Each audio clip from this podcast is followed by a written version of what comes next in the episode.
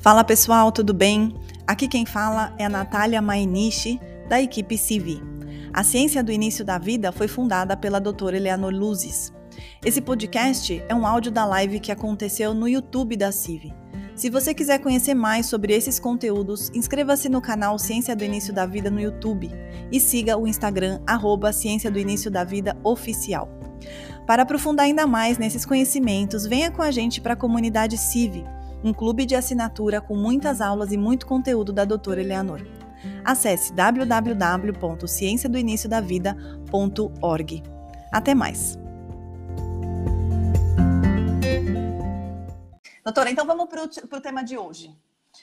Primeiro, a obesidade e a anorexia, elas são opostas, né, aparentemente. E aí conta pra gente por que, que elas são os dois lados dessa mesma moeda, a causa é a mesma. Porque a causa é a mesma. É, quando surgiu a cesárea, é, historicamente falando, não existia é, anorexia. Então, a anorexia está diretamente ligada com uma coisa chamada abandono. Então, é, viver.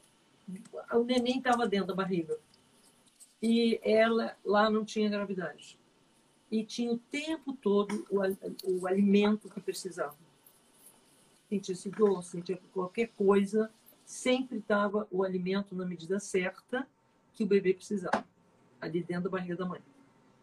Quando a criança é separada, pode ser cesárea ou não, mas houve separação que a OMS, desde 85, dizia que jamais, olha bem o que eu estou falando, jamais pode se encontrar isso na minha tese, pode se encontrar isso na internet, esse documento que foi lá, feito em Fortaleza, em que tacitamente é dito não há razão médica que justifique a observação de uma criança fora de estar perto do corpo da mãe. Expressamente, né, doutora? A senhora falou assim foi dito tacitamente. Na verdade, foi dito expressamente. expressamente. Exatamente. Expressamente. Então, por quê? Se a criança saiu da barriga, ela precisa, no mínimo, de um tempo, porque ela não conhece o outro mundo, esse mundo com ar, esse mundo com gravidade, ela conhece o cheiro da mãe. Por isso que o parto na água, o Leboyer não aprovava. Porque realmente é um corte. Porque o cheiro é o olfato, quer dizer, o olfato é um dos primeiros sentidos que a criança desenvolve nos três primeiros meses. De gestação. De gestação. E aí ela sente o olfato, ela, pelo olfato, ela sente o cheiro da mãe lá dentro do útero. Sim. E, e na verdade o nascimento. No peito, também. No entanto, se nascer na água, a água tira o olfato. Tira o olfato, claro. Doutora, mas como é que tem é, olfato, sente cheiro? Porque se lá dentro também é um ambiente aquático. No? Dentro do útero materno também é um ambiente aquático. Como é que sente é o cheiro? Sente? Só que aquela água tem cheiro da mãe. Tem hum. cheiro da comida da mãe. Nossa, Se uma criança foi gestada na Índia e vier para o Brasil, porque foi adotada por não sei quem, ela vai sentir uma diferença absurda para comer quando começar a introduzir alimento. Por quê?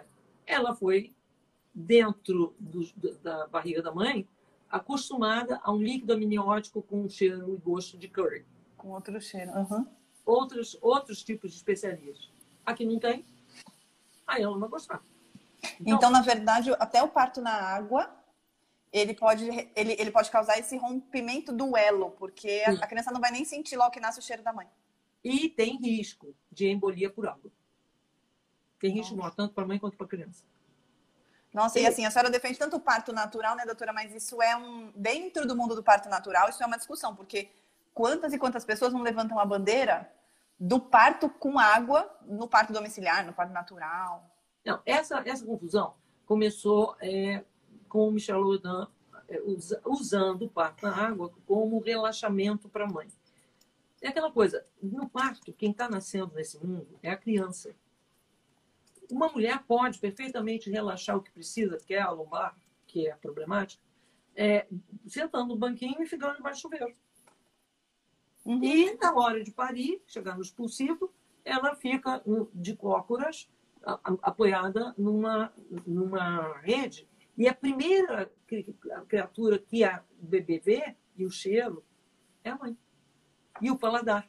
Porque o líquido amniótico é, tem o mesmo paladar do líquido do leite materno. Ah, então vai reconhecer. Doutora, será que o raciocínio é assim, tudo isso que parece com o que estava lá dentro, na hora que a criança está aqui fora, é o que dá a segurança, é o que dá a sensação de não ter sido abandonada?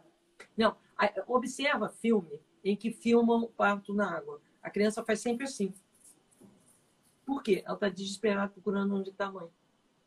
Hum. E tem um outro problema, né? que é aquela história de olhar o parto é uma pessoa que está nascendo. Quais são as consequências na vida dessa pessoa? Toda vez que a criança, todo mundo que já teve filho sabe disso, toda vez que uma criança vai ganhar uma nova ou dente, ou habilidade, o que for, ela fica uma semana ou uns 48 horas de grude total com a mãe. A mãe não consegue nem ir no banheiro. Para mais, né, doutor? Para muito é, mais de tempo. Para muito mais. No entanto, como houve essa situação de demorou mais para chegar no ar, o que, que acontece? Essa criança fica, cada coisa que ela vai fazer de diferente, ela demora duas, três, quatro semanas. Seria como se essas fases de transição se estendessem um pouco mais, já que, é a fase de, já que a fase de transição do útero para o ar foi mais demorada, porque ela foi, na verdade, do útero para a água, essas outras fases dela de transição também vão sempre ser mais prolongadas? É isso? Sim, sim. Na vida. Nossa. A, a gente tem a, a, literatura da Sondra Rey e outros autores é, falam muito dessa questão do trauma do parto na água. Puxa vida, quem que fala, doutora? Sondra Rey Sondra Rey. Mas e Bob um monte de autores que escrevem sobre o renascimento falam a mesma coisa. Então, o que, que aconteceu, de fato? Quando o Michel Audin estava em Londres, no congresso, o De Boyer chegou, falou todas e disse o seguinte: uma coisa muito simples. O parto evoluiu, o que a espécie humana evoluiu. Então, o parto na água era para a baleia, o golfinho. É bonitinho quando vocês acham, às vezes tem na internet, parto de golfinho, que tem um outro golfinho que funciona de parteira. Então, a, a, a, o golfinho vai para cá, para lá, para cá, para lá, para lá, e o outro ajuda. A senhora me mandou um vídeo desse, né? É. O parto na água é isso. Mas depois o parto veio para a terra. Nós vamos, estamos no ar. A terra no ar. Por isso que o renascimento, dominantemente, é no ar. Bom, muito bem. Só que, em sendo no ar, o que o Le Boyer falou, isso publicamente no Congresso, é que nossa espécie tinha que evoluir. E o elemento que tinha que existir no parto tinha que ser o fogo. Para aumentar a nossa espiritualização e não regredir para a água, porque não somos nem, nem baleia, nem golfinho. Hum. É, e é bom que as pessoas saibam que quem trouxe essa coisa da banheira para o parto humanizado foi o Michel Audin, que é um obstetra francês, né? Defensor do parto natural, do parto domiciliar, porém com a banheira. E o Le Boyer, por todos esses motivos que a doutora está expondo, que fazem bastante sentido, é, de, sempre ensina que não é para colocar a, o cenário da banheira, né, no parto. É Mas... ele que escreveu aquele livro Nascer Sorrindo. Nascer Sorrindo, e ele disse uma coisa, uma frase tem esse livro muito bonita, que é é responsabilidade de quem faz o parto fazer uma criança nascer sorrindo. Uau! Não é chorando. Então, é o parto em casa, na penumbra, com todo aconchego e e tanto é que a foto que está no livro, vocês podem estar na internet, vão ver, é uma criança sorrindo, nascendo sorrindo. Então, é isso que ele defendeu, e para mim, Le Boyer é, foi qualquer coisa, uma pessoa extraordinária. É, ele, na observação dele, na, isso na Índia, ele observou, e tem um livro chamado Chantala, que é um tipo de massagem que a mãe pode fazer no bebê, uhum. que relaxa. E ele foi fotografando e vendo as hindu, mulheres hindus na, na, calçada, com o bebê aqui no colo e elas fazendo a, a, a, esse tipo de massagem. Ele ficou tão fascinado que ele, então, pegou e escreveu um livro chamado Chantala. Doutora, como é que o fogo entraria no nascimento? Tem uma pessoa perguntando, com velas, coisas assim? Vela. Se você mora num lugar frio, é, uma lareira. Mora, mora fora do Brasil, hemisfério norte, e que tem filho do lado da lareira. lareira. Hum. Aí sim, umas velas aqui no Brasil. Uma lareira. É, isso é quando você está recebendo alguém que tem mais luz ainda do que a gente. Olha que lindo. E aí, doutora, estamos fazendo o link com a aula de hoje. A senhora está falando todos os é, é, vários procedimentos ou acontecimentos no momento do parto que vão gerar o sentimento de abandono no bebê. A senhora está falando também muito da separação mãe-bebê. Sim. A, a, o parto da água, de certa maneira, cria uma separação, mas nem comparado com a separação, saiu da mãe, não ficou com ela, cortaram o cordão umbilical rápido, que tem sempre uma vivência de asfixia, e colocaram no berçário, alguma coisa qualquer, com a temperatura muito mais fria, e a criança vive pela primeira vez na vida fome. Então, associa. Minha mãe não está comigo e eu estou com fome.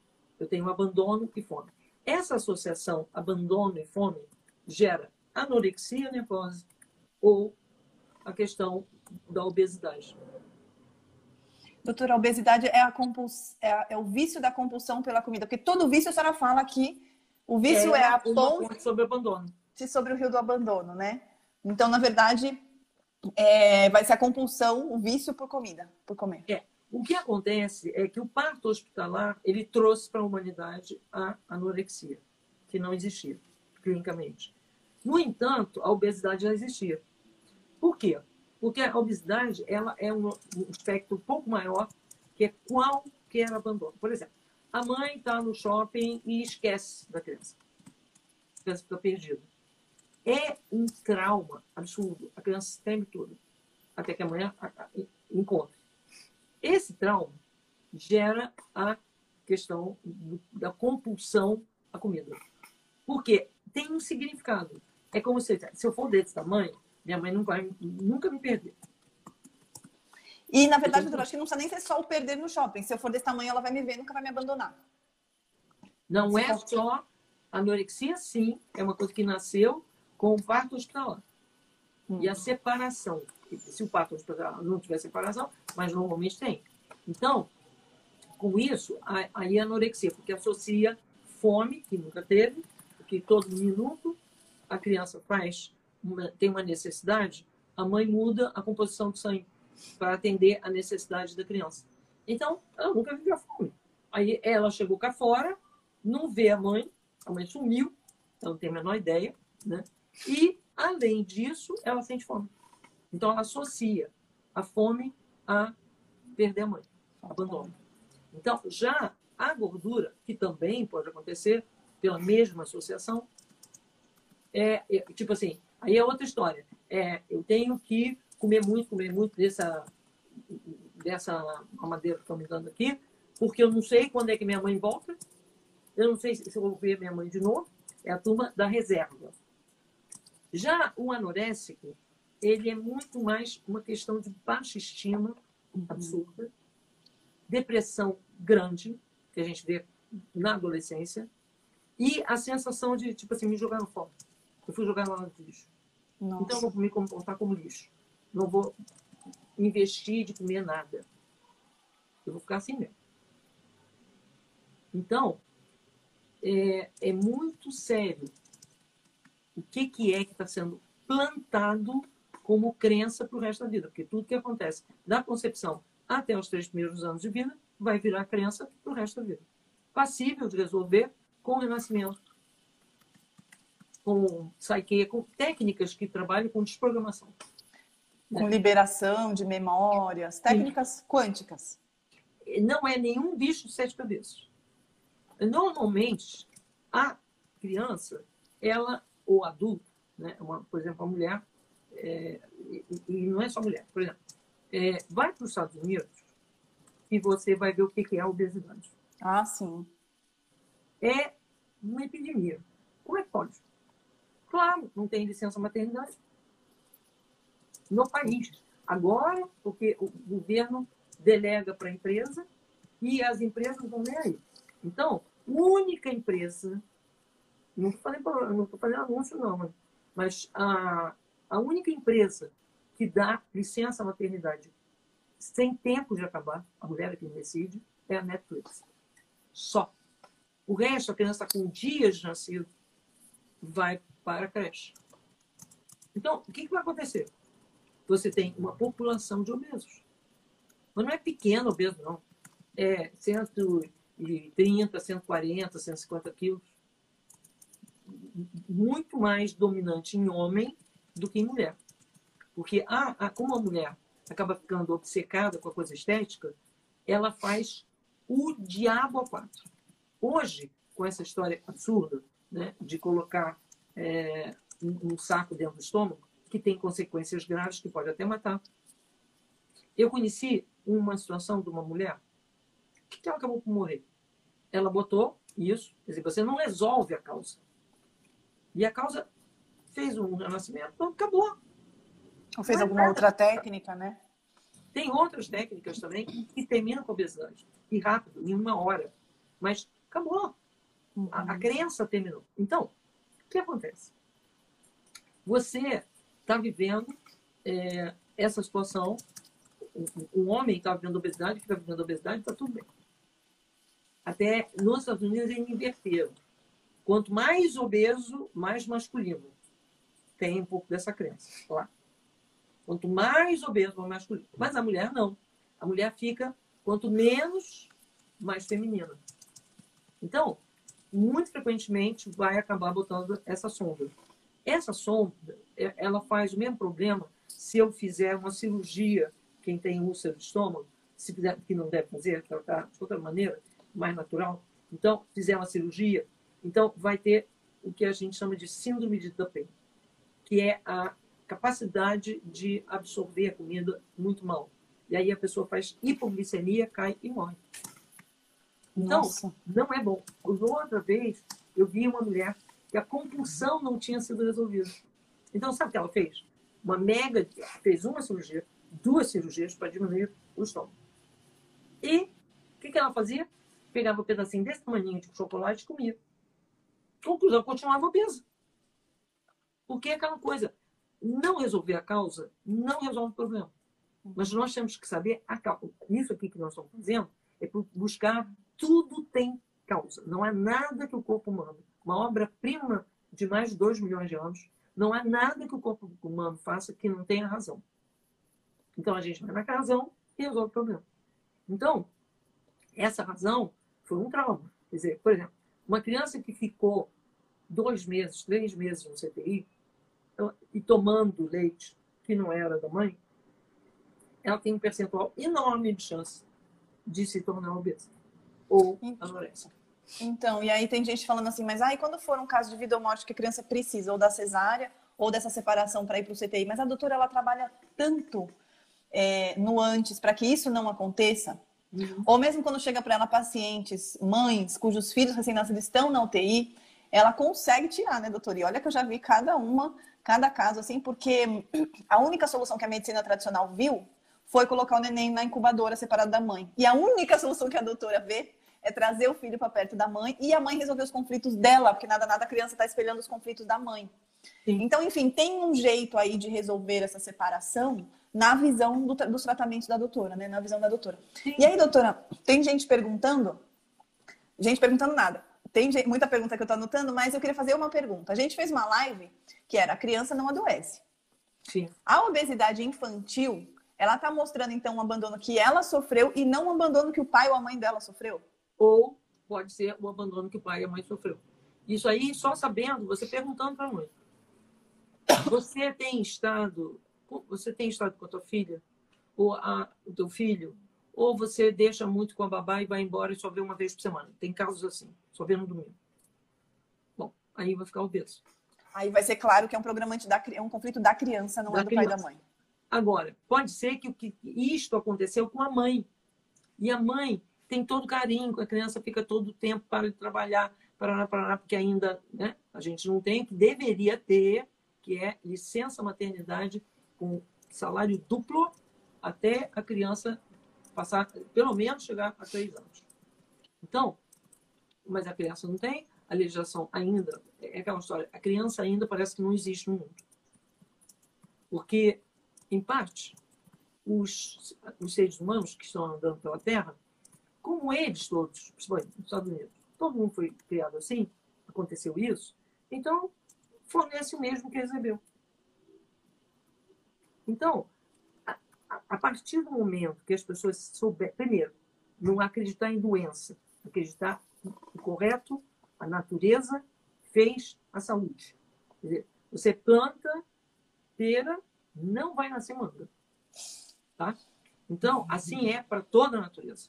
Nós todos fomos criados para ser a estrutura de saudável e de feliz.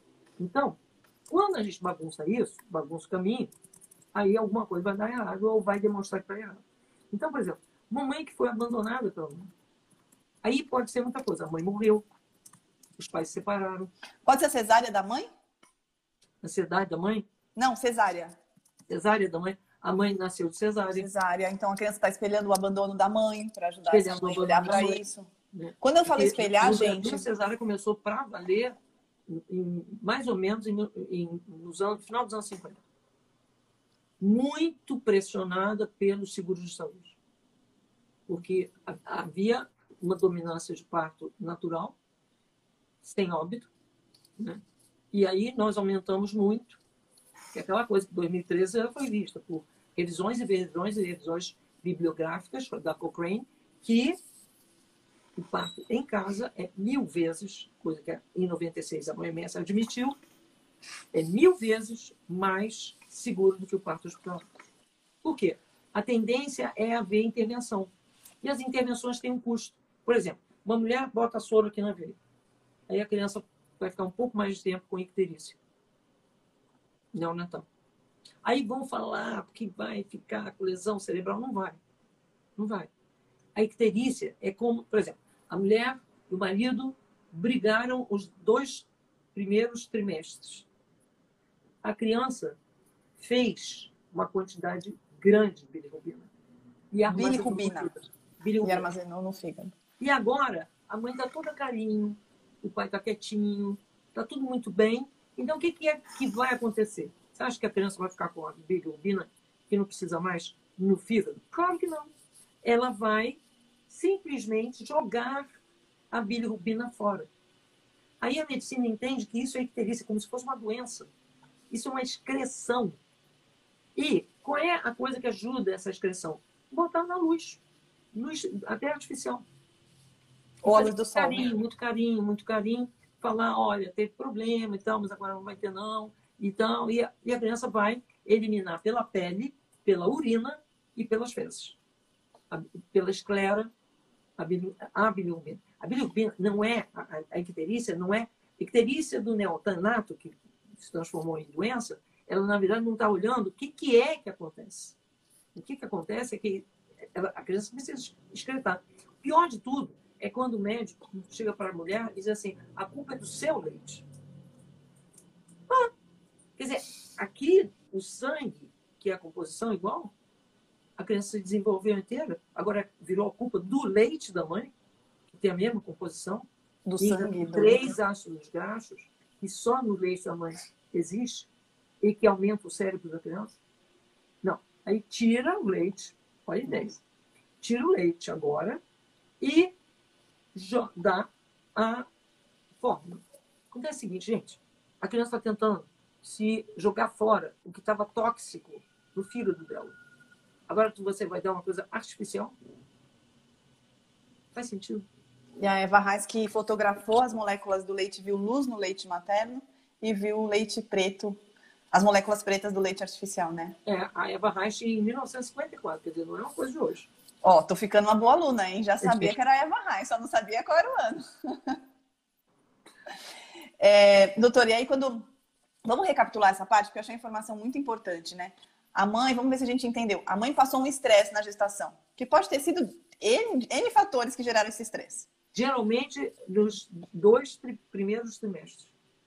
Ah, tá. No começo da gestação. É, quando está se formando, porque o que, que, acontece? A gente tem que olhar é, o fígado da criança, quando eu falo a introdução alimentar, você tem que botar uma fruta, esperar dois dias, colocar a segunda fruta, esperar dois dias, para ver se o neném tem enzima para não ficar mal com, aquela, com aquele alimento.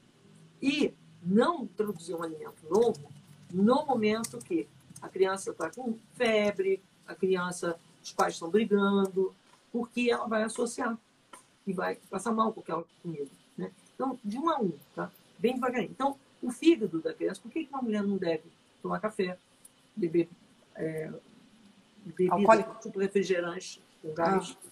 é, muito, vários tipos de chá, que a gente não sabe quais eram chás abortivos, e nenhuma bebida alcoólica. Por, Por quê? quê? Uhum. Porque a criança tem enzima para digerir aquilo, o fígado dela ainda é muito suave, muito sutil. Né? Então, ele é sutilíssimo nos dois primeiros trimestres. No último trimestre, ele já está melhorzinho. Mas mesmo assim, você não vai dar cachaça para beber, né? Não vai. Quanto mais tomar, porque você está dando para o seu bebê. Mas aí esse estresse que a mãe passou, seja em qual for o trimestre, principalmente nos dois primeiros, pode ter feito o bebê acumular a bilirrubina no fígado, que ele vai tentar expelir depois de nascido, e que a medicina chama de icterícia. E tenta remediar. Chamam isso de doença. Então, olha, é um, um terrorismo. Seu e a senhora teve um caso desse essa semana, né? Para não dizer que a doutora. É, assim, é engraçado, porque a senhora pega casos e casos dos mais diversos, né? É, não é a especialidade da senhora, a senhora é psiquiatra, mas não é só isso que aparece na clínica da senhora. Como a senhora trabalha com nova medicina germânica, aparece de tudo. E essa semana apareceu um caso desse, né? A paciente fez contato com a gente, depois conseguiu com a senhora, falando da icterícia.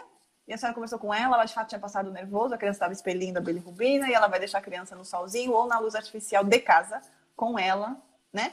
É, e a gente, eu lembro que essa mãe ela teve um instinto de proteção muito grande, porque ela tirou o bebê do hospital antes de conseguir falar com a senhora, né?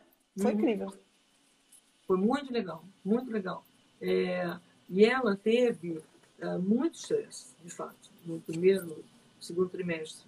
Eu expliquei para ela tudinho, eu digo, ele está eliminando. É a mesma coisa que chamar fazer pipi doença. É uma eliminação. Ele, isso quer dizer que ele está com saúde. Ele já está podendo eliminar. Então, ok. E não tem problema. Porque quando eles pedem ah, para ir para o hospital, o que, que eles vão te dar para a criança? Agora me pergunto. É, o peito que da mãe eles vão, dar eles vão dar para a criança essa luz branca, né, a luz neon, vão botar dentro de, uma, de um, uma, um berçário e vão deixar lá a criança com a luz neon.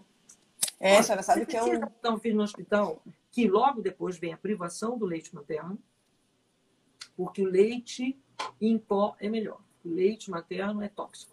A senhora sabe que essa coisa da incubadora, nesse caso do banho de luz, eu acho que não é através de incubadora, né? Mas a gente está falando dessas separações depois do nascimento. Eu acessei recentemente no Renascimento um vidro, porque eu fui prematura e eu fiquei, né, na incubadora. Então, um vidro assim, ó, no meu nariz, assim, na minha testa, eu sentia. E aí a Carmelita me falou que o bebê ele não tem noção que o vidro da incubadora tá mais acima dele. Então, uma sensação de sufocamento. Imagina, o banho de luz também não deve deixar nada muito diferente disso, né, do trauma e tal. Não, Mas já... trauma. Olha, é trauma de paciente que chega para mim. Eu não diga, por favor, o ar refrigerado. Já sei que foi para incubador. Essa sou eu, não suporto. Mas é isso. Mas é sempre assim. Monte, Toda monte, pessoa chegar para mim, ah, dá para você desligar o ar refrigerado? Um calor no Rio de Janeiro? Sim, 40 graus aqui no Rio de Janeiro. Ah, dá para fechar o ar refrigerado? Tudo bem. E são pessoas que tendem a pôr uma parede de vidro entre elas e as outras pessoas. Não, mas isso aí também já não foi o meu caso, graças a Deus. É, não, não. Mas, mas, é, mas tem, é, claro é, que sim. Eu, vários pacientes declararam para mim isso. Aí os livros dos renascedores têm uma casuística absurda. Tem, tem uma pessoa muito então, próxima de mim que também ficou. Vai botar uma parede. A outra coisa, alguns são meio claustrofóbicos. Não, faz sentido, né? Ficou lá, tranquilo, ficou lá no... Qualquer lugar que tenha muita gente, não se sente tão confortável assim, como se fosse um apelo. Doutora, deixa eu é, trazer as perguntas que estão aparecendo aqui. Primeiro tem gente perguntando do curso de Nova Medicina Germânica ou Saúde dos Tecidos. Esse é o nome que a doutora vai dar para o curso dela. Ele já foi rascunhado, num, um belo de um rascunho. Não sei se eu posso chamar de rascunho, que é uma ofensa, né? Ele já foi todo estruturado pela doutora e pela Vivian, que é outra pessoa da nossa equipe, que é a leitora de tomografia da medicina germânica aqui no Brasil. Ela é assistente da doutora. E elas formataram o curso. A Vivian agora está no estágio de colocar o curso em, não sei se é em apostila, mas assim, está bem avançado já. Mas a Vivian está terminando ainda. Sai para o ano que vem, óbvio. Uhum. Mas é, a gente não tem a data porque ele está terminando. A Vivian ficou meses no Rio com a doutora, porque a Vivian é de São Paulo. e para formatar e ainda tentar se encaixar na agenda da doutora. Foi um samba do crioulo, vocês não têm ideia. Foi um samba, mas deu, deu, está dando certo e vai sair o curso sim. Tem gente perguntando e os outros cursos. A doutora vai vir agora em janeiro aqui para São Paulo para gravar o Ciência do Início da Vida 2, que vai falar sobre a criança nascida depois de nascida. É, depois ela vai gravar o 3 e o 3 vai ter um módulo já estou dando spoiler de tudo, que vai ter o, o, a parte é, online e a parte presencial. Então, assim, continue acompanhando, porque a gente, lógico a gente vai divulgar, só que nós vamos divulgar para quem já é aluno da ciência do início da vida, porque precisa ter os conhecimentos anteriores. Então, cada vez que é, a doutora fizer o lançamento do curso CIV, Introdução à CIV, aí sim, esses alunos que entrarem, os alunos que já são do, do, das turmas anteriores, vão ficar sabendo desses cursos novos, tá bom, pessoal? Então, assim, acompanha o lançamento, participa do, da próxima turma da CIV, que aí sim você vai, vai receber todo o material do lançamento dos próximos cursos da doutora. Vamos para. Doutora, tem gente perguntando assim: e quem não virou anoréxico, mas é muito magro? Eu gostei dessa pergunta. Sim. É bem o meu caso. Aí, Já foi o meu caso. É, a, a situação é, ainda a, a magreza, aliás, isso é uma coisa até muito importante. Todos os distúrbios alimentares têm relação com a mãe. Por quê? O seu corpo foi criado pelo sangue da sua mãe.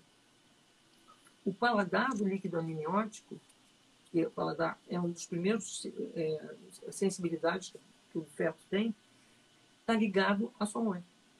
Então, aquela pessoa que não quer saber de comer nada, não quer comer.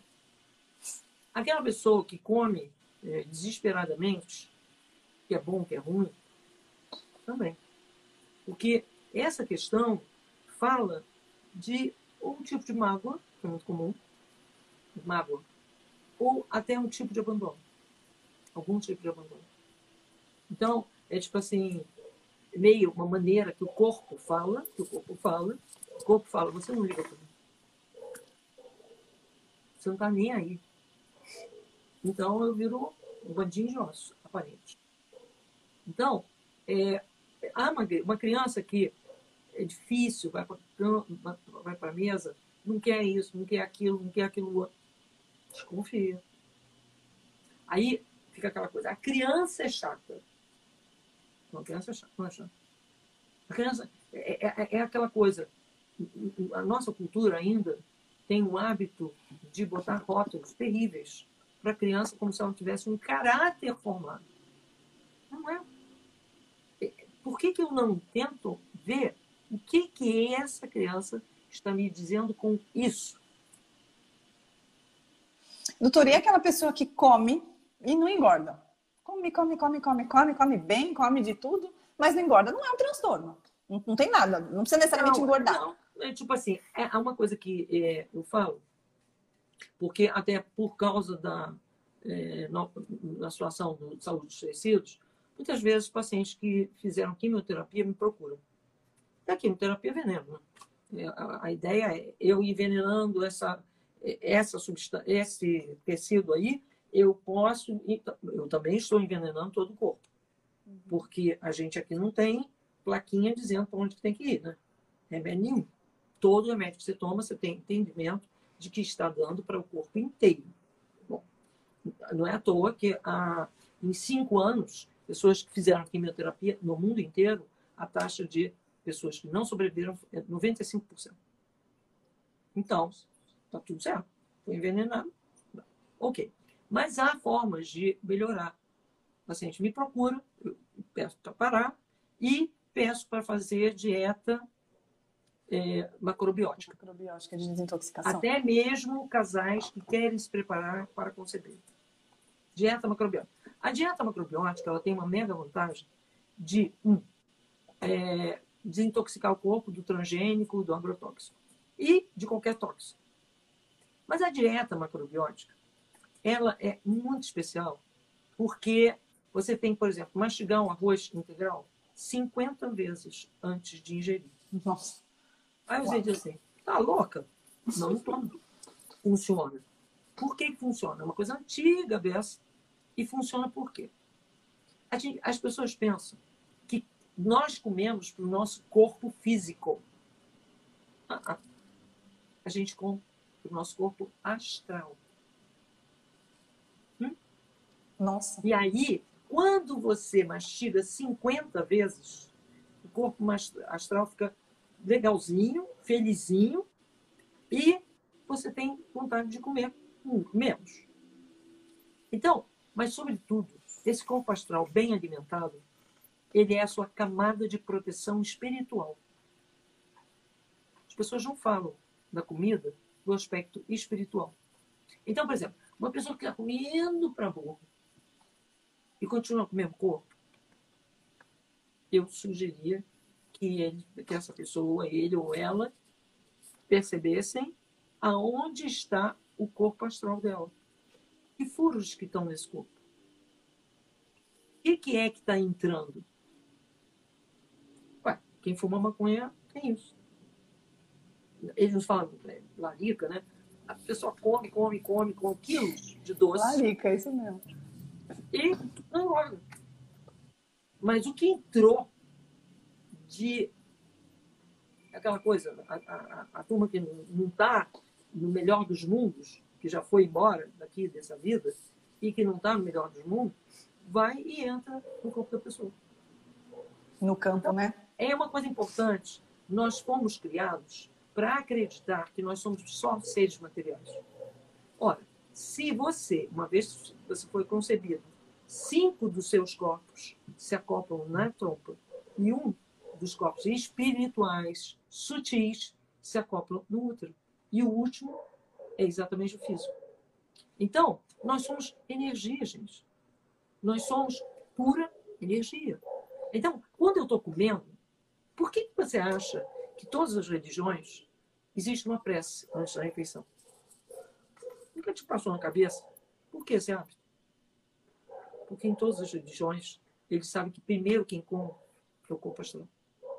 Para te proteger.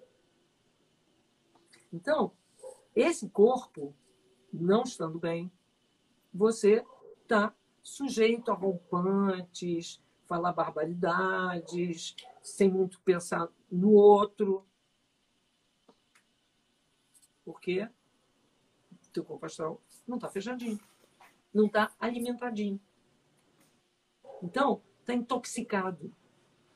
Você come um monte de coisa. Por exemplo, a, a, alguém já viu aquele filme do McDonald's que eles pegaram a comida, agora tem até um museu com comida de lá, ver.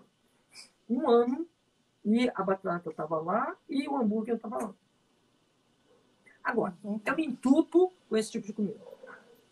Você acha que isso. Ah, não, mas é, é, é não é a mesma coisa que álcool. Gente, você está comendo aquilo que não é legal. Seu corpo astral não está sendo alimentado. Não é só porque não faz mal na hora, né, doutora? Hã?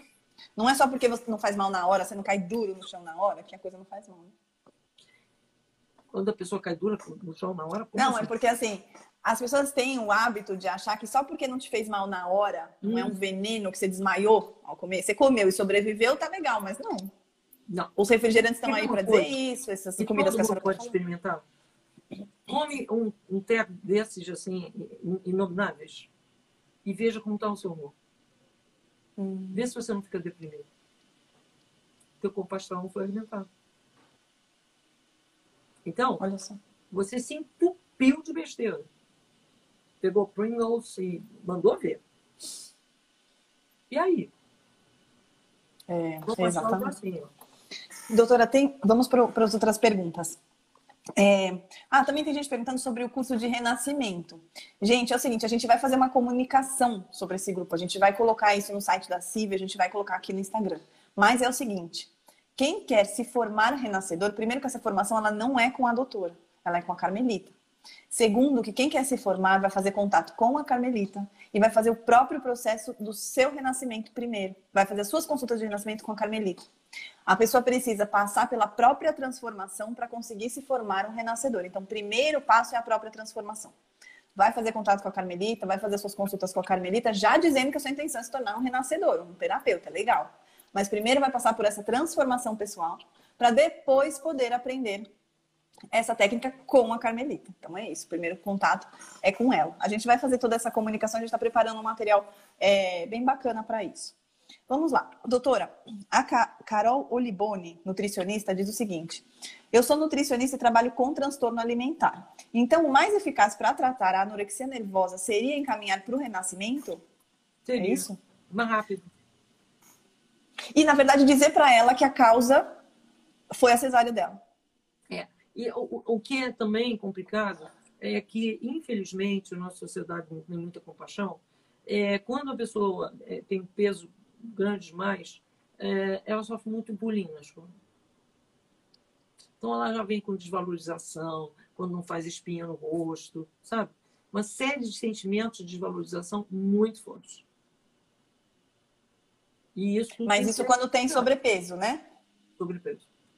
Tá, e no caso da anorexia, então a pessoa vai fazer. Doutora, renascimento, a pessoa vai fazer. Só que a senhora falou também, desculpa, que outras técnicas quânticas também vão ajudar nessa liberação. E tem Sim. pessoas perguntando quais outras técnicas. A senhora poderia citar alguma? A senhora falou Psyche. O Psyche, é, os trabalhos que a Nietzsche, que é, nós vamos fazer é, live com ela, faz. Né? Em janeiro, e gente. Em janeiro vai ter. agora está entrando no Brasil muitos tratamentos quânticos. Alguns têm um resultado legal, outros não tanto. O fato é, eu costumo fazer o seguinte: eu indico aquilo que eu já vi o paciente ir, já vi o paciente voltar e avaliei como é que ficou. Não tendo a, ah, isso aqui. Não, não, não. Eu vou nessa linha de ver resultados. Porque, de repente, a palavra quântico virou um, um parece que um é, clichê. Um, um, clichê, é, exatamente. E a senhora estava falando na, na, última aula, mas isso era uma aula dentro do curso, não era em live. Apareceu a pergunta sobre as terapias. Se a doutora gosta da terapia tal, X, Y, Z. E no final das contas, o que a doutora disse foi: muito mais do que a terapia em si, é o terapeuta que a gente tem que ah. escolher. Porque a doutora mesmo que citou, vai, vamos pegar aqui um exemplo, o Teta Healing. Teta Healing, ela teve diversos pacientes que tiveram péssimas experiências, e quando ela me indicou pela primeira vez fazer o Teta Healing, eu tive uma péssima experiência. E depois, mais assim, muitos anos depois, eu me arrisco dizer que quase 10 anos depois, eu tive com a mãe de uma amiga minha, a Salete, uma experiência incrível com o Teta Healing. E ela é uma entrega enorme. Eu tenho certeza que foi por causa dela. Qualquer terapia que ela se dispuser a fazer, e ela fez outras na minha família, deram muito certo. Então tem bastante mais a ver com o terapeuta do que com a terapia, né, doutora? Geral, sim. Técnica. Por quê? Aquilo que a própria Camila fala. O, o renascedor, ele tem que praticar. Eu já vi várias, eh, já tive contato com várias escolas de renascimento, e uma coisa que eu verifiquei é que praticamente 100% dos renascedores profissionais dizem que não fazem regularmente seu renascimento. Não pode ser. É a mesma coisa que um terapeuta indiano que não faz meditação, que não presta atenção em sonho. O que é isso? Porque aquilo que o Jung dizia, você não leva ninguém aonde você não conseguiu ir. Isso o terapeuta não vai levar, né? É o terapeuta. É o terapeuta. Até por isso e que a gente estava é conversando. Exatamente isso. Até por isso, quando a gente estava falando da formação de renascimento, era isso. Né? A Carmelita pontuou muito isso. Ela falou: renascedor que não quer passar pela própria experiência, pela sua própria transformação, não vai conseguir levar o paciente a lugar nenhum. Então, não dá para a gente, para a doutora ou para a Carmelita, investir o tempo de formação em quem, não, quem quer um instrumento, mas não quer fazer, passar pelo próprio processo. Né? Você quer um, um instrumento para o seu trabalho, mas você não quer fazer a sua própria transformação. Né? Sim. Precisa querer. Então, é isso. É muito mais o terapeuta que você vai escolher, com o qual você vai se identificar do que dizer, ah, essa técnica não foi legal e tal. As uhum. técnicas, elas são ótimas. Inclusive, falando em técnica, tem uma, um pouquinho mais polêmica, que eu queria fazer a pergunta, cadê? Aqui. A visão da constelação familiar sobre a obesidade, né? Muitos casos de obesidade se dão para hum, além da vai além dessa necessidade da pessoa ser vista. A pessoa também pode estar comendo por dois, por algum excluído no clã, na família. É isso? O que a senhora acha disso, doutor? Olha, é, eu vejo o seguinte, tanto é que eu trabalho com reprogramação de DNA. Então, uh, não é esse clã aqui que gerou uma exclusão. É alguém lá, há 50 gerações, por exemplo, que invadiu um território e um monte de gente morreu de fome. então, a obesidade ela não vai ser só mente o nascimento. Ela também pode ter uma causa ancestral, mas aí tá lá gerações e muitas gerações. Lá atrás, lá atrás. Você pode fazer é uma anamnese de perguntar: você nasceu em hospital? Você ficou separado da sua mãe? durante a sua primeira infância, você ficava vendo sua mãe muito pouco, você ficava muito na casa da sua avó, você ficava o tempo todo com babá. Então, começa a trabalhar aí. Aí, depois você vai ver a experiência de abandono, porque aí a criança fica gordinha, vai para a escola e a escola começa a ah, é, botar apelido, e a, aquela criança, se está entre os 7 e os 14 anos, vai viver tudo como uma mega humilhação. Está no setênio, aonde ela entende o mundo como feio e bonito. Então ela vai ficar mega humilhada. E vai ficar muito pior. Porque... Doutora, e como é que faz a anamnese para descobrir se essa obesidade infantil ou a anorexia infantil tem a ver com um trauma da criança, do parto dela, ou é algo que ela está mostrando do inconsciente dos pais? Muito simples. Você pergunta como foi o roteiro do nascimento dela. Se você não encontra nada, está tudo certo. Não, não é ali. Ela está, então, mostrando uma coisa que aconteceu com os pais. E, Mas a primeira, o primeiro motivo vai ser, vai ser o roteiro de nascimento dela mesma, dessa criança. É, foi a primeira coisa que você faz é perguntar sobre o nascimento dela. Aí ela vai dizer e você não encontra nada ali que justifique. Aí você vai começar a perguntar o que, que aconteceu com sua mãe, o que, que aconteceu com seu pai a essa idade. Ah, e aí, doutora, me vem uma dúvida. Eu, por exemplo, tenho uma amiga que tem, que tem filhos, todos nascidos de cesárea mas um deles está apresentando uma tendência agora à obesidade. Como é que fica se todos nasceram de cesárea? Vai ser a percepção dele com relação ah, ao abandono? Sim. Aí é que está. A criança pode sofrer abuso. Coisa que recentemente eu passei até, não sei se cheguei a te passar, se não passei eu passo, é, de uma legista em São Paulo, é, que ela estava saindo fora do hospital, que ela não aguentava mais até que veio um recém-nato que sofreu abuso e morreu no hospital. Tá? Então, é, depende que vivências essa criança teve. O fato de ter nascido no hospital não significa que as circunstâncias todas foram iguais. Ah, sim. E, e, e o que eu vejo. Havia um pediatra, isso eu já vi, eu trabalhando na maternidade, que dizia: ah, não, falava para as enfermeiras, não leva toda hora lá, não. Não leva o quê? O bebê para a mãe? O bebê para a mãe. Hum. Ah, espera. E a criança aos berros.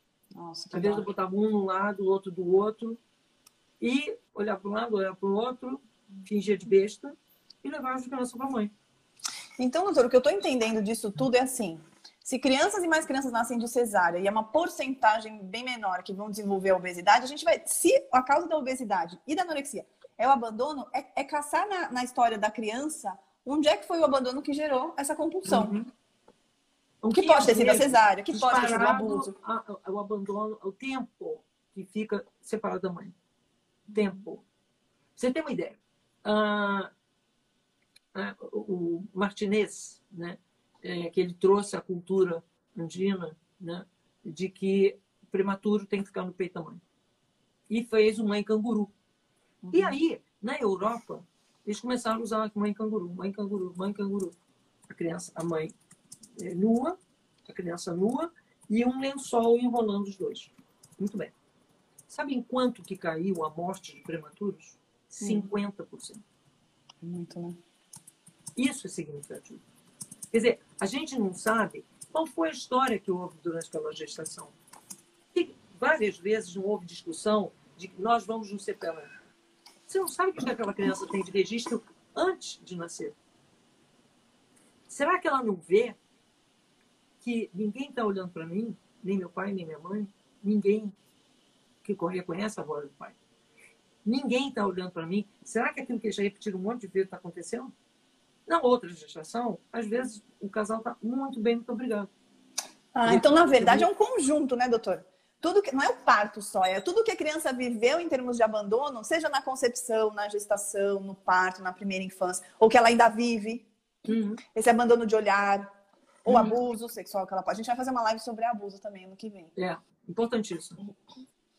Ah, então agora eu tô entendendo. Na verdade é buscar. E aí, quando a criança. Porque a criança não vai fazer renascimento, certo? Uhum. O que, que a mãe vai fazer com não, a criança obesa? A criança, ou anorexia? Para fazer renascimento, tem que já estar pelo menos adolescente. 15 anos, 16 anos. Mas e a criança, então, mais nova, como é que faz para tratar? Uma das técnicas boas para a criança, se a mãe não se dispõe muito a fazer, é complicado.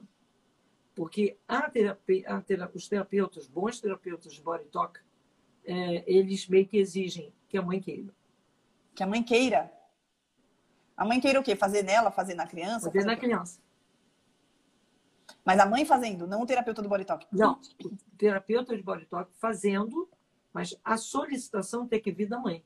Não pode vir da avó, não pode vir da tia. Ah, mas normalmente vai vir, né, doutora? Não é a mãe que vai estar preocupada com a o quê? É porque se a mãe tá. Não, é que normalmente vai vir da mãe esse pedido para ele fazer. Pior que não. É porque se a criança está muito abandonada, aí a mãe realmente não tem esse olhar. Quem vai ter é alguém da família. E ela não quer saber de nada. O problema é da criança. Sim, sim. Mas aí, no caso de estar com esse, dos, dos pais estarem com esse olhar, aí a mãe vai pedir para um terapeuta de body talk e tal. Body Na verdade, talk. a alma do negócio é desprogramar ou liberar a criança dessas crenças do abandono, que podem ter tido várias causas. Porque, vê bem, o abandono na história da humanidade foi a tônica. Várias maneiras. Se você pega, por exemplo, na França, até um século atrás, praticamente, até século, quase século XIX, é, mais de um século, um homem que a mulher engravidava, a criança nascia, ele entregava, pagava e entregava para aquela mulher que era a ama de leite, ficar com a criança. Um ano. Nossa. E a mãe muito. não via a criança. Não, poucas horas já é muito. Aquela ama de leite era ama de leite de várias crianças. Nossa. E era um abandono total. Só sobraram de criança na França, ao final do século XIX, 25% das crianças nasceram. Nossa, morriam, doutora. Morriam. Se vocês é, pegarem livros de psicohistória, é chocante. Tem gente que não aguenta ler. Não, eu não aguento ver os vídeos da senhora sobre, sobre psicohistória. Os vídeos da senhora que, que tem lá no outro curso, nossa, eu acho muito, muito pesado mesmo. São informações bem pesadas. E aí até vai acabar surgindo aqui pergunta, eu já vou superar essa pergunta. Sobre a alma de leite. Ah, é benéfica, não é? Na verdade, o bebê precisa do leite da mãe dele. Uhum. E, na verdade, não, é só, não são só as propriedades do leite. A doutora falou isso na, na live sobre a amamentação é, é o carinho, é o aconchego da mãe. Então, assim, não adianta colocar em outro seio, a criança vai viver abandono, porque não é o leite pelo leite materno, o leite que sai de, de qualquer mãe. Né? Qualquer entre aspas, né, gente, por favor, só para saber que não é a mãe daquela criança, né? Só a gente pode aleitar o nosso filho. E aí e a doutora vai fazer com a Vanja Mendes na semana que vem uma live sobre o aleitamento, sobre as dificuldades de aleitamento. A Vanja é uma profissional que auxilia muito, né, as mães no aleitamento e tudo mais, vai trazer toda a experiência dela, vai ser bem legal. Vamos ver aqui mais perguntas. Também, doutora, pode ter, tá tendo pergunta disso. Pode ter a pessoa que ela não tem uma compulsão alimentar, mas o pouco que ela come, ela já engorda. A causa é a mesma, certo? Uhum. Distúrbio alimentar relacionado sempre com a mãe. Abandono da mãe, né? Abandono, a live ficará gravada, sim. A, a, a mãe fez alguma coisa muito ruim além, além do abandono, desqualificação, espancamento. E aí tem a, a, outra nutricionista, a mesma nutricionista perguntando, a Carol, crianças que comem pou, muito pouca variedade de alimentos, quase nada, a seletividade alimentar, também foi abandono? Uhum. O doutor está falando, né? Coisa, é abandono materno, né? Toda encrenca de comportamento alimentar está ligado com abandono materno. Hum, lá atrás, né? Uh, vamos lá. Uh, falou pessoas que não comem muito e engordam. Ah, então, já fiz essa pergunta. Tem pessoas que não comem muito e mesmo assim engordam. É o tal do metabolismo lento. As pessoas falam, ah, meu metabolismo é lento. Na verdade, é trauma de abandono, né? Aí que tá. É, a, a, coisa, eu sei que, porque é um conceito que a maior parte das pessoas não tem, olha só, quem come é o corpo astral. Então, a pessoa come muito, mas não, o corpo astral dela não comeu nada Nada. Então, é, é, a medicina tradicional, que, de certa maneira, é como foi baseado tudo quanto é currículo de enfermagem, nutrição, de tudo. A alma não faz parte desses currículos. Então, fica muito mais difícil entender quem é o ser humano. Então, eu estou pensando na matéria que come e no resultado material que acontece. Por exemplo, há, há um fato que é pessoas que os pediatras convenceram as mães que aleitamento tem que ser a horários rígidos. Olha só. O que, que acontece com essa pessoa quando cresce? Briga em tudo quanto é refeição. Uhum. Por quê? Tem que ser livre demanda. É o mais perto do que a criança viveu no útero. Isso, a literatura, as pessoas têm milhares de casos de renascimento, vão falar isso sempre. Ah, e tá trazendo mais, hum? mais uma pergunta interessante aqui, doutora. A pessoa diz assim: não consigo comer carne vermelha, sinto gosto de sangue. Então, assim, na verdade, não tem problema a pessoa não comer carne, né? A senhora mesmo é, é vegetariana. A doutora disse que a gente não tem formato de. Vamos ver se eu sou uma bolona. Formato de estômago de carnívoro, nem ácidos no estômago de carnívoro, nem formato do dente. E nem o intestino de carnívoro. O intestino uhum. carnívoro é curto, o estômago é inclinado e os, os dentes principais são os caninos. Você vê um lobo, você vê qualquer um, é, tem enormes caninos. Nós não temos. Os nossos dentes são muito mais a parte que tritura. A parte que tritura é o ruminante. Hum, olha o que só. aconteceu historicamente é que depois da última era do gelo faltou comida e o homem, ser humano, que nasceu para ser vegetariano, ele se tornou carnívoro. Aí ficou, ficou até hoje. Hoje há uma quantidade enorme de jovens que, e até criança pequenininha que não aceita comer carne. Nasce e já fala, não quer, não quer, não quer. Porque está voltando à normalidade. Aquela que mudou lá na idade do gelo. Aí, vamos terminar. Deixa eu tentar terminar de elucidar aqui as perguntas. Já vamos para mais de uma hora de live, hein? Vocês aguentam bem, gente. É que o assunto da doutora é incrível. Como faz contato com a Carmelita? Faz o seguinte: você entra em contato no telefone fixo do consultório da doutora, porque a Carmelita atende no mesmo consultório da doutora. Pede para a secretária o celular, o WhatsApp da Carmelita, e você faz contato com ela. Aqui no Instagram da Ciência do Início da Vida, que é o que eu estou logada, que é o Instagram da doutora oficial, é esse aqui que eu estou. É, nos destaques tem o contato do consultório, tá? O contato do telefone fixo da doutora. E também do WhatsApp do consultório tem. É, vamos lá. Natália, você poderia me dizer qual o curso ou vivência que você fez sobre o seu nascimento? Eu também fui para a incubadora. Denise, eu fiz o renascimento, tem uma live aqui no Instagram só sobre renascimento com a Carmelita, inclusive. Existem outras nascedoras que a doutora indica, dá para entrar em contato aqui pelo direct do Instagram, que a gente manda o contato, tá bom? Tem gente perguntando qual é o Instagram da Carmelita. Não adianta. A Carmelita já disse que tem muita mensagem lá que ela não dá conta de responder. É, que mais? Deixa eu ver o que eu anotei aqui. E a obesidade, doutora, que apareceu depois dos 40 anos de idade? Não só obesidade infantil. Ah, aí temos algumas coisas a ver. Ah, aos 40 anos, essa pessoa perdeu pai ou mãe? Ou alguém que representava, que fez ela acessar essa memória? Né? Ou algo aconteceu. Algo aconteceu. Porque é aquela coisa. A primeira coisa que eu, eu falo é que você, alguma coisa, você se dissociou com a sua alma. Com a sua alma. Todo problema alimentar tem isso. Vamos lá. E quando nasce o irmão e a criança começa a engordar, sendo 11 anos de diferença entre essa criança e o irmão que nasceu? É, eu só estava dizendo, não está olhando mais para mim. Ah, nossa! Uau! Que caiu uma ficha também de, um, de, outro, de outro amigo, outro conhecido.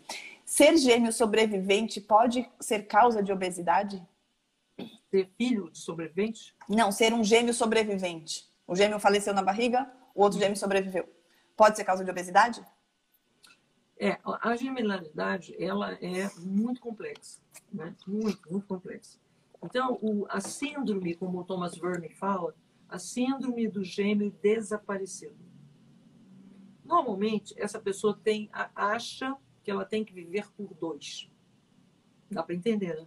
Ah, por isso a obesidade. Ela está comendo por dois? Assim. Muitas coisas.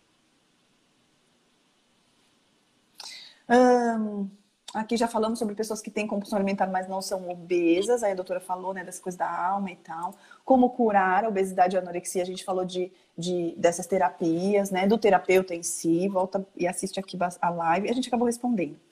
A partir de quantos anos pode fazer o renascimento? A doutora falou, lá para os 15 ou 16. A pessoa diz, fiz renascimento, mas não consegui melhorar. Eu acho que aqui também foi respondido, porque a gente falou muito sobre o terapeuta, né? Uhum. Eu também fiz muito renascimento já, muito não, mas eu fiz alguns e também não tinha dado nada certo, não tinha acessado nada. É, obesidade tem relação com abuso sexual? A senhora falou que sim, né? Porque também o abusado ele está abandonado. O abuso é vivido pela criança como abandono da mãe. Cadê minha mãe para me proteger, né? É, não, não, minha mãe Instintivamente. Não, não me protegeu. Instintivamente, intuitivamente, essa mãe tinha que estar bem ligada para isso não acontecer, né? A gente não diz que mãe tem que ser sentido? E tem. É... Ela desligou o ser sentido porque ela própria foi abusada. Uhum. É, então, quem foi abusado, quem sofreu o abuso também não consegue defender o filho, né, doutora? É. Ter esse senso, esse sentido. Assim. É. Uh, eu, a pessoa diz: Eu tomei três anestesias para uma cesárea de risco e demorei muito para acordar. Então minha filha ficou com fome. Hoje ela de fato tem dificuldades para emagrecer. Sim, né? Sim, tem, tem total relação. A gente viu aqui na aula. Uh, quando e quando há abandono no parto e a gente quer evitar a obesidade e a anorexia. Então assim, a mãe acabou de parir, sabe, né? Que teve essa distância, esse distanciamento entre mãe e bebê. A mãe já tem consciência que isso pode mas ela quer evitar a obesidade e a anorexia no bebê dela. Conversar no sono REM, doutora, será? Sim, é conversar no sono REM. Na fase REM do sono. Muito colo, muito carinho, conversar telepaticamente, conversar no sono REM. Explicar que nesse tempo, né, esses tempos são assim. Porque cada vez mais é, eu ouço de mulheres que elas foram vedadas de ter qualquer direito a qualquer coisa no hospital. São obrigadas a submeter aquilo que os médicos dizem. Doutora, se... quando elas sentem que não era isso que tinha que ser. Uhum. Se uh, houve uma cesárea, eu já vi, por exemplo, cesárea, já ouvi falar, né? De cesárea que o médico vai numa, numa semiconsciência de humanização, pegou o neném, colocou aqui na mãe e ficou com a mãe o tempo inteiro. Isso vai diminuir a sensação dele de abandono. Sim, sim. Porque tudo que a criança imediatamente precisa e quer é ver o rosto da mãe, os olhos da mãe e pegar a mama da mãe. É tudo o que ela quer.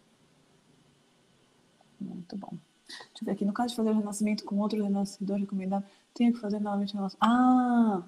Olha aqui, sobre a, sobre a formação de renascimento da Carmelita. No caso de fazer renascimento com outros renascedores recomendados pela CIV, eu tenho que fazer novamente renascimento com ela? Sim. Para a formação. Porque quem vai formar os renascedores? CIV é a Carmelita. Uhum. Então, mesmo que você faça renascimento com outros renascedores indicados por nós, pela doutora, mesmo assim, para a formação, precisa de fazer o processo com ela. Teta Healing pode ajudar? Sim, dependendo do terapeuta. Se for um terapeuta excelente, como eu tive o prazer de conhecer, sim. Se não, não, né? É... Ah, Estão perguntando de várias terapias. Gente, a resposta ela é, ela é, genérica, é aquela coisa de. É o terapeuta, não é especialmente a terapia, é o terapeuta. Depois de congelado, o leite materno perde as propriedades dele, doutora? Vamos entrar um pouquinho nisso, já que a senhora falou? Sim. De leite? Sim. Sim. Porque, vê bem, novamente, a, a gente não está falando de uma coisa. A gente está falando de uma coisa que tem alma. Para você ter uma ideia, se uma pessoa não muito legal entra na casa e o bebê está sendo adeitado, a mãe, com o próprio leite, ela protege espiritualmente com o chakra coronário, cardíaco e umbilical do leite dela. O leite tem luz. Dá para manter luz na geladeira? Eu acho um pouco complicado. E essa propriedade espiritual é a mesma coisa que você resolver fazer um reiki botar na geladeira. Nós não estamos falando uma coisa que é só física. Na verdade, nada no mundo existe que é só físico. Nada. Nem a xícara. É. é frequência. Tudo é. Não tem jeito, tudo é frequência mesmo. Comprovadamente. Hum? Comprovadamente já hoje em dia. Comprovadamente. Gente, a física quântica já está aí há um montão de tempo. É, já estudou e bastante. As pessoas tão, são educadas de propósito para considerar o mundo apenas como material. E aí a gente já. Eu vi há, há uns anos atrás a ideia de ensinar as mulheres a tirar seu leite em, com bomba. As empresas que faziam isso tinham um credencial a mais, lá, e tiravam o leite com bomba, botava dentro da geladeira. O marido, quando podia, ia e ele é que dava o leite para o bebê. Ele, ele ia até o trabalho da mulher pegar esse leite. Ela tinha um espaço dentro da empresa para colher esse leite com bomba. Na verdade, é todo um sistema para deixar a mulher o mais longe do filho possível, porque ela, na verdade, acha que está alimentando muito bem o filho com leite, só porque é o leite dela. Mas aí a, pessoa, a gente não tem informação de que não é só o leite, é o carinho, é o contato, é a energia, é a vibração, é o olhar, é a conexão, enfim. Leite mesmo, a criança lavar na, na mama da mãe dez vezes para leite, tomar leite. Podia. O resto é ela resolvendo o, o pesadelo, ela brincando com o bico do seio, ela ouvindo o coração da mãe. Mil coisas ela precisa. Porque ela não está conversando ainda, ela não está interagindo, a mão dela não faz isso, só faz isso. Ela só pode brincar com a boca. Então, ela vai ter ficar entediada o dia inteiro ou ela vai interagir com a mãe. Com olhar, com sorriso. Gente, pega uma pessoa de 30 anos e bota ela no, na cama, que é onde o bebê fica, e durante um dia inteiro ela só pode estar comendo de 10, 10 vezes por dia um pouquinho de líquido, água, e fora isso, zero de contato. Você acha que essa pessoa vai ficar bem? Não. 30 anos. Não. E mais um bebê que não tem neurologicamente uma série de possibilidades. Não anda, não engatinha, não, nada. Então, gente, é desumano. Tratar o bebê como se fosse, sei lá, um, um saquinho de, de, de carne é o fim. Esse e aí, tem que acabar. E aí, doutora, a gente falou bastante da. A gente falou bastante, não, a gente falou meio por cima sobre a mãe conversar com o filho durante o sono REM, a fase REM do sono. Então, tem pessoas aqui perguntando: ah, e essa situação de ter ficado longe depois da cesariana, como resolver? Uma das formas de resolver é conversando com a criança na fase REM do sono dela. E a doutora deu uma aula inteira só sobre falar no sono, como curar seu filho na fase REM, no sono REM. Então, tá aqui gravado, procura lá mais para baixo é que foi bem no começo das lives das quartas de luzes da doutora, que você vai encontrar a resposta. Eu acho que respondemos a maioria. Tal, eu acho que sim. Doutora, muitíssimo obrigada. Hoje fizemos uma hora e 24 minutos de live, 200, mais de 200 pessoas ao vivo o tempo inteiro. E a gente Muito espera bom. que esse conteúdo chegue a muita gente, que vocês compartilhem com muita gente. Muitíssimo obrigada pela audiência. E a senhora quer dar suas palavras finais? Olha, espalhem para Deus e o mundo isso. Porque é aquela coisa. É, é uma coisa que eu faço muita questão de dizer o seguinte: eu pesquiso isso há muito tempo, eu estou falando por mais de 2 mil cientistas, muito mais, fora a experiência clínica. Então, é, é a live de luzes, porém, essa não é uma coisa só da minha experiência. Aí é que está. Muitas coisas são retiradas uh, até da, do portal da CAPES. Muitas coisas.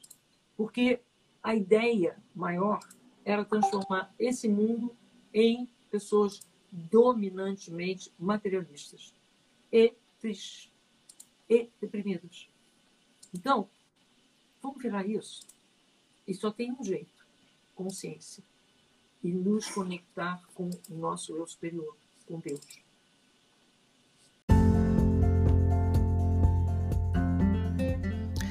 E essa foi mais uma live transmitida pelo YouTube e Instagram. Venha você também fazer parte da comunidade CIV e ter acesso a conteúdos exclusivos para os alunos. Inscreva-se através do link na bio do Instagram, arroba Ciência do Início da Vida Oficial, ou através do site www.cienciadoiniciodavida.org. Até mais!